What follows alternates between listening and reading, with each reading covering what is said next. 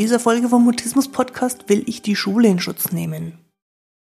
Sie ist nämlich nicht am Mutismus schuld und sie ist auch nicht dafür verantwortlich, dass der Mutismus weggeht.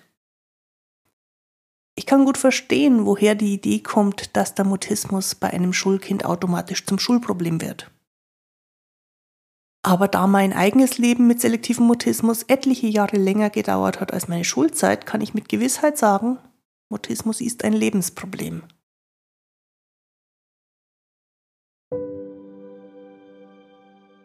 Ich bin Christine Winter und ich hatte selektiven Mutismus, bis ich Mitte 30 war.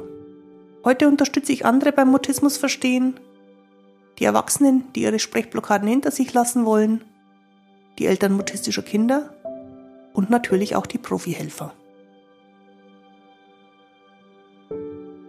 Mutismus bedeutet, dass Kommunikation nicht geht, obwohl du eigentlich schon sprechen kannst, aber je mehr du es willst, desto weniger geht es.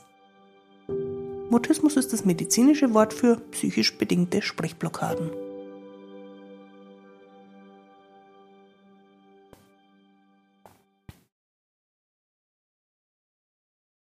Grüß dich und schön, dass du da bist. In dieser Folge vom Mutismus Podcast teile ich ein paar Gedanken darüber, warum die Idee aufkommen kann, dass selektiver Mutismus ein Schulproblem und damit das Problem der Schule ist.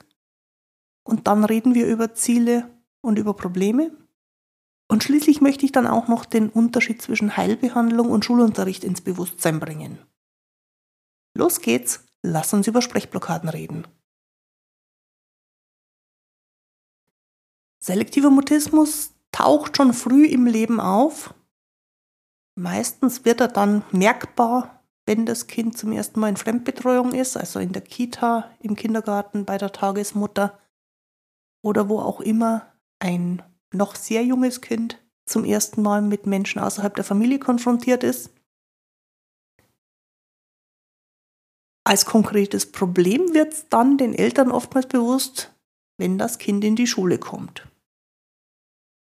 Und worüber ich heute mit dir sprechen möchte, ist, dass Mutismus trotzdem kein Schulproblem ist. Mutismus ist ein Problem, das das ganze Leben betrifft. Und zwar von fast ganz vom Anfang an bis zu dem Moment, in dem Mutismus geheilt aus dem Leben verschwunden ist. Dass sich bei Kindern im Schulalter der Großteil des Lebens in der Schule abspielt, heißt nicht, dass es einen unmittelbaren Zusammenhang zwischen Schule und Mutismus gibt. Vor dem Schuleintritt war es ein Kindergartenthema, und nach dem Schulabschluss wird es ein Ausbildungsthema, ein Berufsthema, ein Thema im Studium oder was auch immer dann die Lebensumgebung der mutistischen Person ist. Und dass der Blick bei Kindern und Jugendlichen so stark auf die Schule geht, liegt einfach daran, dass das das Umfeld ist, in dem sich mutistische Kinder und Jugendliche in diesem Alter bewegen.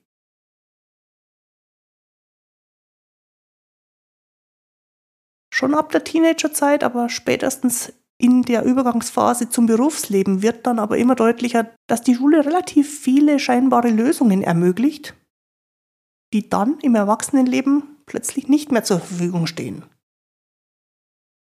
Ich meine damit solche Dinge wie Nachteilsausgleich, Notenbefreiungen, Lehrer, die großzügig darüber hinwegsehen, dass die Kommunikation mit ihnen nicht funktioniert oder auch Lehrer, die aus Überforderung raus einfach nicht mehr darauf eingehen können.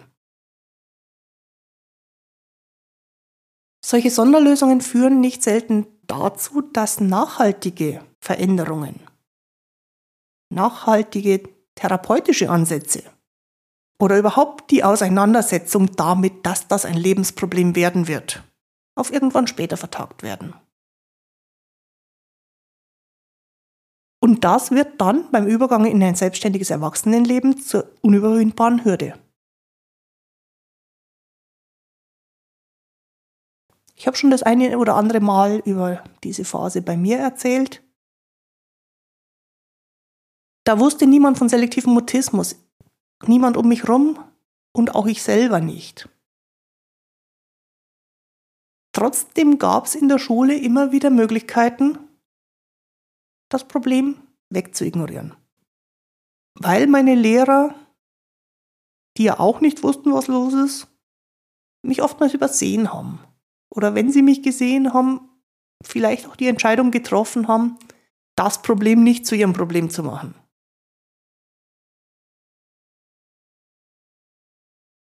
Für meine Eltern war es insofern kein Problem, als die mich nie in einer Sprechblockade erlebt haben. Daheim war ich ja anders.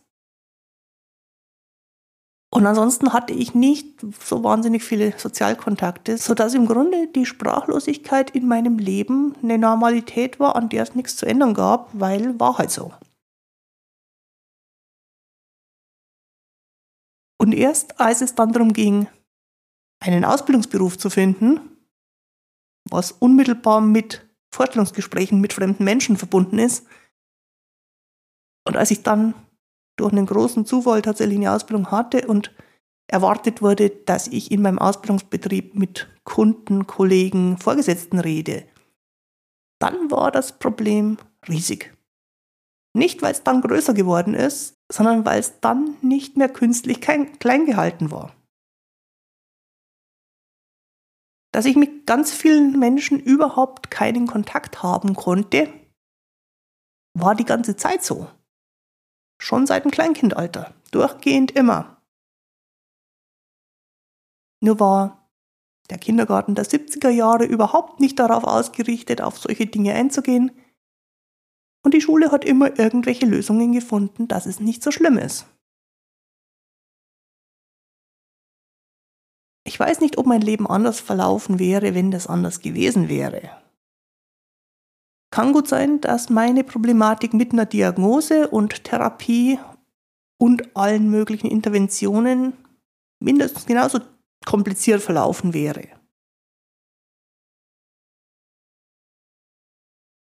Ich möchte deswegen auch nicht sagen, ob es besser ist, wenn in der Schule darauf eingegangen wird oder nicht. Was ich sagen möchte ist, Selektiver Mutismus ist schon da, bevor die Schule losgeht. Und die frühen Jahre wären günstig, um daran was zu ändern. Wenn man während der ganzen Schulzeit durchrutscht, ohne dass sich was an der Problematik ändert, dann ist selektiver Mutismus auch fürs Erwachsenenleben weiterhin ein Problem. Und weil das Erwachsenenleben auf solche Dinge wesentlich weniger Rücksicht nimmt als Schule, wird es dann ein wesentlich größeres Problem. Und Mutismus beeinträchtigt so das ganze Leben, bis das Thema gelöst ist. Auch dann, wenn es keine nach außen offensichtlichen Beeinträchtigungen zu beobachten gibt. Denn auch wenn jemand sich angeeignet hat, in Situationen, die immer wieder auftauchen, schon sprachlich zu reagieren, ist, solange der Mutismus noch nicht Vergangenheit ist, immer noch das Wissen da, dass es jederzeit wieder unmöglich werden könnte. Und zwar ohne, dass man selber darauf Einfluss hat. Und so gibt es kaum jemals völlig unbelastete Begegnungen mit jemandem oder entspannte Kontakte. Wenn wir jetzt zurückkommen auf die Schulsituation, dann ist das Ziel nicht, dass Mutismus-Betroffene dazu gebracht werden, für die Schule zu funktionieren. Leider wird gar nicht mal so selten für Schulkinder das Therapieziel gesetzt, dass sie in festgelegten Situationen auf die Ansprache, auf die Anrede durch den Lehrer erwartungsgemäß reagieren. Auf Deutsch gesagt, dass sie antworten, wenn der Lehrer sie was fragt.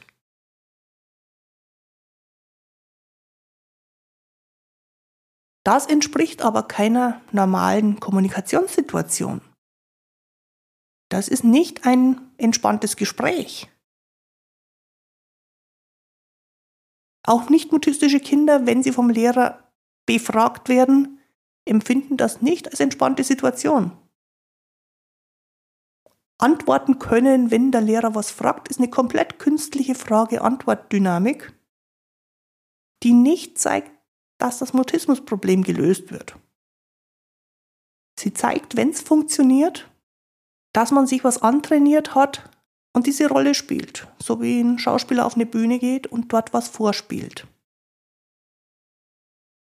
Die Erfahrung, die man als Mutismus-Betroffener damit macht, ist, dass man nicht man selber ist, wenn man vom Lehrer was gefragt wird. Und selbst wenn die wunschgemäße Antwort kommt, bleibt immer das Gefühl, das bin nicht ich, eigentlich bin ich ganz anders. Nun geht es im Schulalter sehr, sehr stark um die Noten, um die Leistung, um die Bewertung. Und es ist verständlich, dass für alle Schülerinnen und Schüler die mündlichen Noten eine hohe Bedeutung haben. Für die Entwicklung hin zu einem Leben ohne Mutismus sind mündliche Noten aber komplett egal. Es ist, um den Mutismus hinter sich zu lassen, irrelevant, wie man auf eine mündliche Prüfung reagiert.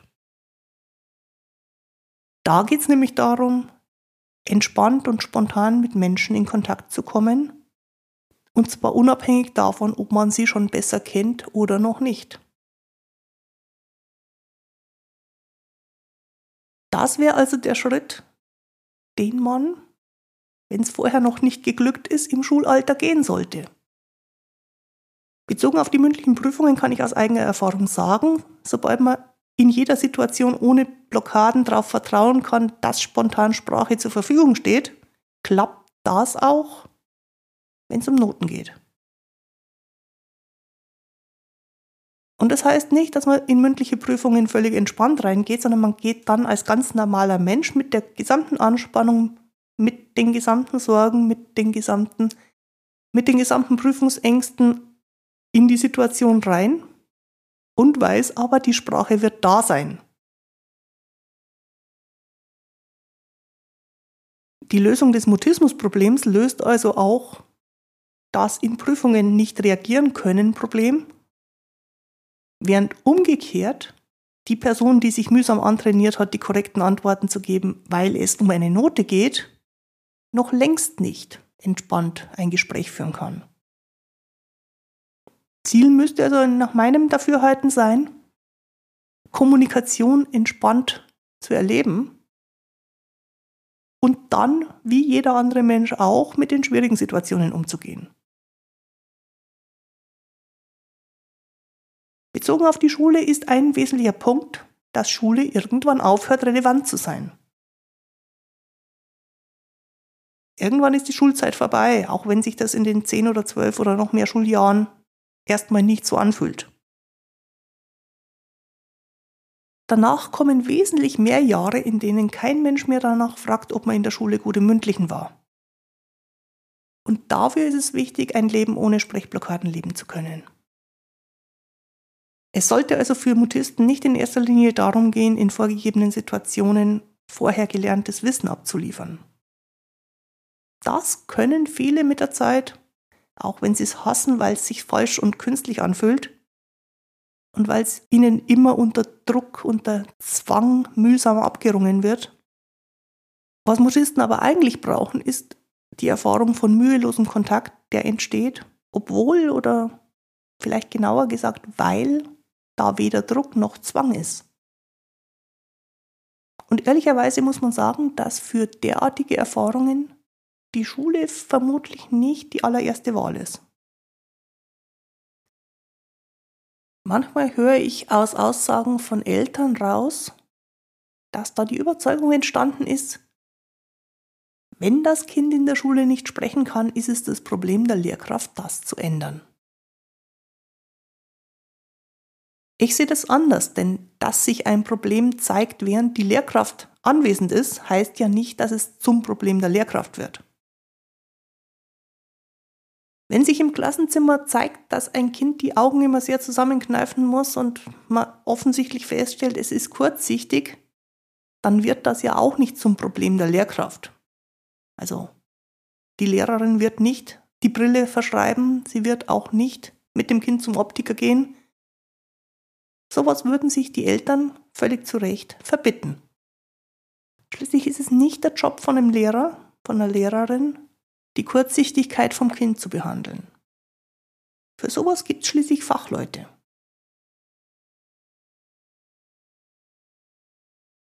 Die Aufgabe der Lehrkraft endet an der Stelle damit, mit den Eltern im Elterngespräch darüber zu reden, dass das Kind dadurch auffällt, dass es offenbar aus der Ferne Sachen nicht lesen kann. Und dann ist es die Aufgabe der Eltern, die nächsten Schritte einzuleiten, damit das Kind fachliche Hilfe kriegt. Die Lehrer sind fürs Lehren da. Sie vermitteln also für eine Gruppe von Kindern, die allesamt unterschiedliche Eigenheiten und Probleme mitbringen, möglichst gut, möglichst angemessen, möglichst reibungslos das Wissen, das im Lehrplan steht. Und ehrlicherweise muss man sagen, dass das Unterrichten in einer Gruppe von 20 oder 25, meistens sogar noch viel mehr Leuten, eine riesige Herausforderung ist. Und viele Lehrer, mit denen ich Kontakt habe, überfordern sich damit, jedem Einzelnen in dieser Gruppe gerecht werden zu wollen. Das heißt, bezogen auf das eine mutistische Kind, das mit seinen Eigenheiten in der Klasse sitzt, dass die Lehrer Hilfe brauchen.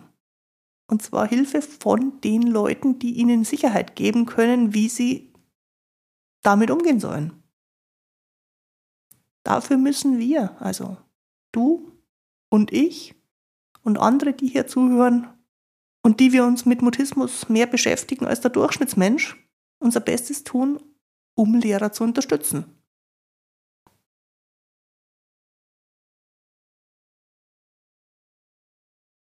Ich weiß, dass Mutismus schwer zu erklären ist, aber wenn wir es nicht tun, dann kann es keiner. Und deswegen bitte ich dich, den Menschen, die mit Mutismus konfrontiert werden und ihn aber nicht verstehen können, nach deinen besten Möglichkeiten Hilfestellung zu geben. In manchen Gesprächen kriege ich dann zur Antwort, aber der ist doch Lehrer, der muss doch wissen, was zu tun ist, wenn ich zu ihm sage, das Kind hat Mutismus. Nein, das muss er nicht. Denn Lehrer sind für Krankheiten nicht zuständig. Die Krankheiten und deren Namen und deren Symptome müssen die Menschen kennen, die medizinisch tätig werden. Und das ist in Deutschland einer kleinen Handvoll Berufsgruppen vorbehalten. Eine solche sogenannte Heilerlaubnis für psychische Krankheiten haben? Ärzte mit Approbation, also mit staatlicher Zulassung, und Therapeuten mit Approbation? Und Therapeuten mit einer staatlichen Heilerlaubnis, die sogenannten Heilpraktiker. Zusätzlich dazu gibt es dann noch die sogenannten Heilhilfsberufe, und wie der Name schon andeutet, dürfen die nicht von sich aus heilend tätig werden. Aber wenn der behandelnde Arzt dafür die Verantwortung übernimmt, dann arbeiten auch die therapeutisch. Dass der behandelnde Arzt dafür die Verantwortung übernommen hat, sieht man zum Beispiel an der Überweisung zum Logopäden oder an der Überweisung zum Ergotherapeuten. In anderen Ländern gibt es teilweise andere Regeln, aber ein ähnliches Grundprinzip. Es gibt Menschen, die medizinisch tätig werden dürfen und alle anderen dürfen es nicht. Würde ein Lehrer versuchen, selektiven Mutismus zu heilen, würde er sich damit in Deutschland strafbar machen.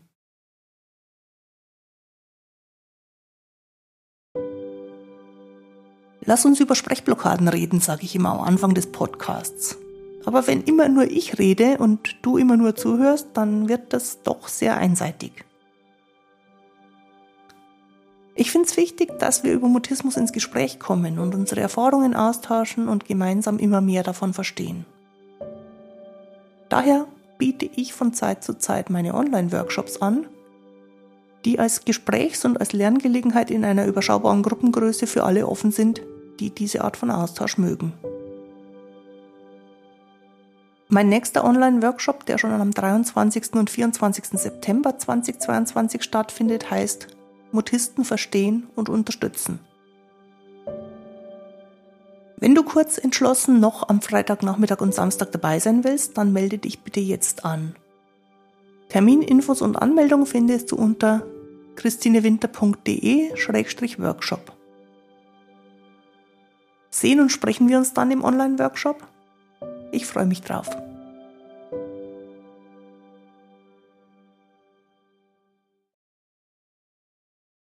Lehrer sollen sich also nicht mit Krankheit beschäftigen, sondern sie sollen unterrichten und erziehen und beurteilen und innovieren. Spannendes Wort, das die Kultusministerkonferenz sich da ausgedacht hat. Mit innovieren ist gemeint, dass die Lehrkraft ihre Lehrtätigkeit immer wieder den gesellschaftlichen Weiterentwicklungen anpassen soll. Zum Beispiel aktuell der Digitalisierung. Unterrichten als Kernaufgabe von Lehrern umfasst die Vorbereitung, die Durchführung und die Nachbereitung von Unterricht, und zwar möglichst so, dass alle Schüler in der Klasse davon profitieren können. Mit Erziehen ist gemeint, dass die individuelle Erziehung, die die Eltern zu Hause schon geleistet haben, für die ganze Klasse zu passenden Regelungen ausgebaut wird. Es geht also ums Zusammenleben als Gruppe, als Schulklasse, nicht darum, die Elternerziehung zu ersetzen. Und Erziehung als Aufgabe von Lehrern heißt ausdrücklich nicht, dass Probleme, die von außen mit in die Schule gebracht werden, dann vom Lehrer weggemacht werden müssen. Das würde auch gar nicht gehen. Und dann müssen Lehrer natürlich auch beurteilen, das heißt von jedem Kind die Leistung sehen und auch die Leistung, die sie gesehen haben, dem Kind und den Eltern mitteilen und wenn nötig außerdem Förderung anregen. Und wenn du mich fragst, es ist von den Lehrern ganz schön viel verlangt, das Jahr und Tag lang zu bewältigen. Ich habe großen Respekt vor jeder Lehrkraft. In der Liste der Lehreraufgaben kommt nicht vor, über psychische Erkrankungen Bescheid zu wissen. Oder für die individuellen Diagnosen von einzelnen Schülern die passende Einzelfallbehandlung zu finden. Oder auch nur überhaupt medizinisches Wissen zu haben von dem allgemein üblichen Erste-Hilfe-Kurs mal abgesehen. Dass das alles nicht zu den Aufgaben von Lehrern gehört, liegt daran, dass es Lehrern schlichtweg nicht erlaubt ist, außerhalb der ersten Hilfe in medizinischen Notfällen irgendwie medizinisch tätig zu werden. Das gilt übrigens genauso auch in heilpädagogischen Einrichtungen. Auch wenn dort pädagogische Unterstützung angeboten wird, ist der Kindergarten, die Schule oder jede beliebige andere Einrichtung nicht per se für die Behandlung zuständig. Außer es würde dort Therapeuten mit staatlicher Heilerlaubnis oder unter der Verantwortung eines Arztes geben, die ausdrücklich mit Zustimmung der Eltern über das Unterrichtsangebot hinaus Therapie machen.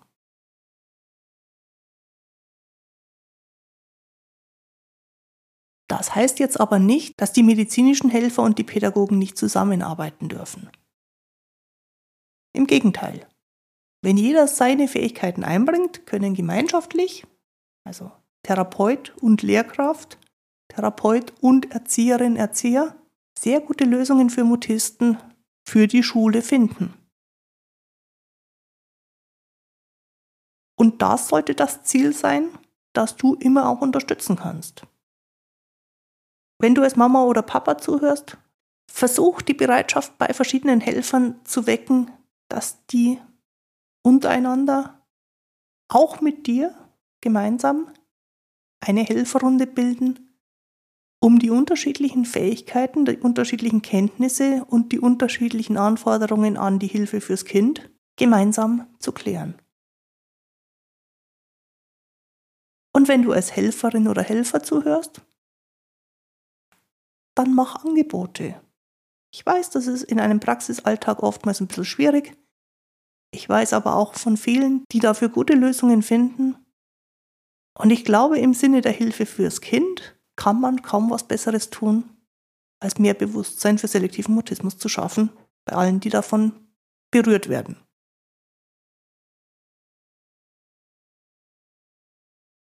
Ich fasse zum Ende dieser Folge nochmal zusammen, was mir wirklich wichtig ist. Erstens, die Schule macht nicht das Problem, sie ist nur der Ort, in dem das Problem sichtbar wird. Und Lösungen, die nur für die Schule wirken, sind oft zu kurz gesprungen, weil das Leben langfristig nicht in der Schule stattfinden wird. Zweitens, Lehrer neigen dazu, sich völlig zu überfordern, wenn sie sich vornehmen, das Kind zum Sprechen zu bringen. Dass daraus eine Situation entsteht, die sehr viel Druck für die Lehrkraft und fürs Schulkind mit sich bringt, liegt auf der Hand. Und dummerweise wird genau dieser Druck verhindern, dass das Kind gute neue Erfahrungen machen kann. Und drittens, Lehrer dürfen nicht therapeutisch arbeiten. Auch dann nicht, wenn sie in einem heilpädagogischen Umfeld tätig sind.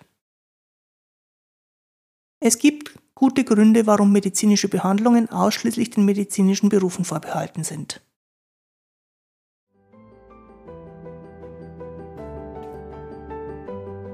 Alle Podcast-Folgen und meine Kontaktinformationen gibt es auf meiner Internetseite christinewinter.de-mutismus-podcast.